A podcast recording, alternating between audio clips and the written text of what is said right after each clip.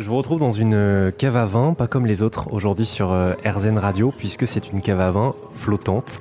Euh, j'ai passé une super soirée il y a quelques semaines, et là, le patron m'a appris que cette péniche, qui est située quai de la Loire sur le bassin de la Villette, n'y résidait pas toute l'année, et qu'une fois par an, par les voies fluviales, elle voguait jusqu'en Bourgogne. là, je me suis dit, bon, ah bah, je vais revenir avec mon micro, et j'y suis. Bonjour Charles. Bonjour. Alors, expliquez-nous pourquoi votre cave à vin, la bougeotte, hein, c'est comme ça qu'elle s'appelle, pourquoi est-ce qu'elle a la bougeotte ça a plusieurs facettes. Euh, je dirais que ce nom-là, il est aussi, euh, il colle un petit peu avec mon histoire passée.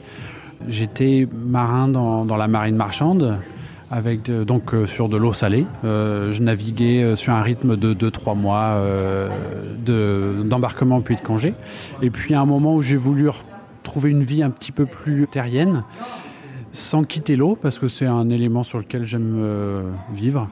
Euh, j'ai pensé à une péniche qui a eu plusieurs facettes, mais euh, toujours avec un accueil de public et puis euh, plus ou moins de, culturel, de, spectacle et surtout cette facette cave à vin. Et comment ça s'organise alors vos, rotations entre la capitale, Paris et la Bourgogne? Je suis en majorité à Paris, dans le bassin de la Villette donc, et l'emplacement qu'on m'a proposé matchait pas mal avec avec un désir de, naviguer, parce que pour moi un bateau c'est avant tout fait pour naviguer, encore mieux pour transporter. Le projet s'est construit sur une migration vers la Bourgogne euh, pour aller charger autant de vin que possible et, euh, trouver, avoir un petit bout de vie euh, ailleurs, ailleurs qu'à Paris. Donc en fait, ça veut dire que les vins que vous avez sur votre carte, vous allez les chercher directement bah, dans les vignobles bourguignons oui, alors sur ma boucle de navigation, il y a en effet une majorité de Bourgogne, mais pas que. Entre autres de la Loire-Centre, du, Jura, de la Champagne. Je vais charger, je préfère préciser la majorité de mes vins après euh, sur cette boucle-là. Euh, et je m'empêche pas pour euh, constituer ma carte des vins, d'aller piocher aussi quelques vins d'ailleurs que je fais venir euh, aussi différemment, voire par d'autres bateaux, un autre bateau en particulier, ou éventuellement euh, par camion de façon classique, mais pour avoir une, carte des vins au final qui satisfera la plupart. Alors vous avez parlé un petit peu de votre histoire et, l'histoire de ce bateau. Alors avant vous, c'était quoi? Alors ça aussi c'est une longue histoire. C'est une histoire qui commence en 1950. un bateau qui est construit au chantier de Strasbourg, chantier Scar, euh, pour la petite anecdote, c'était le, quasiment les premiers bateaux soudés euh, après, euh, après guerre. Il a eu une vie de, transport de marchandises en vrac, comme la plupart de, ces bateaux-là, donc que ce soit du sable, des céréales, des gravats. Et puis sur les 14 dernières années, quand moi j'ai fait la rencontre de ce bateau, il était exploité au dragage. Ça veut dire qu'il servait euh, au, nettoyage des canaux euh, en combinaison avec euh, un tractopelle là, qui vient gratter le fond et assurer la, profondeur du canal et lui emmener ce qu'on avait gratouillé dans le fond un peu plus loin. Et donc c'est à ce moment-là que vous, l'avez repris et que vous lui avez donné une nouvelle vie Oui, c'est ça. Donc ça a impliqué des, des, changements quand même bien importants. Ce qui est marrant, c'est que sur ce bateau, il y avait d'origine une zone dédiée au logement, une zone dédiée à l'activité euh, économique. Et euh, en fait, ça, ça n'a pas changé. Par contre, la partie euh, économique, le, business de, ce bateau a nécessité une refonte complète de la cale. Voilà, ça a pris un peu de temps. Et vous, vous habitez là aussi hein? Oui, c'est ça. Le logement du marinier euh, originel qui est à l'arrière du bateau, euh, derrière la timonerie, qui est toujours mon, logement principal euh, à l'année. Est-ce que vous pouvez nous le décrire ce bateau Parce qu'on n'a pas l'image. ça ressemble à quoi? Vous en avez fait quoi de cette péniche? J'ai voulu un bateau qui reste au plus proche de, la ligne originelle. Quand on arrive de l'extérieur, on retrouve une ligne de, bateaux de, commerce classique à quelques détails notoires près, hein, notamment le fait qu'il y ait des hublots euh, qui permettent de, quand on est dans la cale, de voir, d'avoir vu euh, une vue au ras de l'eau. Mais sinon, voilà, une ligne euh, assez, assez simple, une coque noire. ensuite, des couleurs comme sur tout bateau de commerce. Hein, les mariniers ont toujours tenu à avoir des, bateaux avec une identité.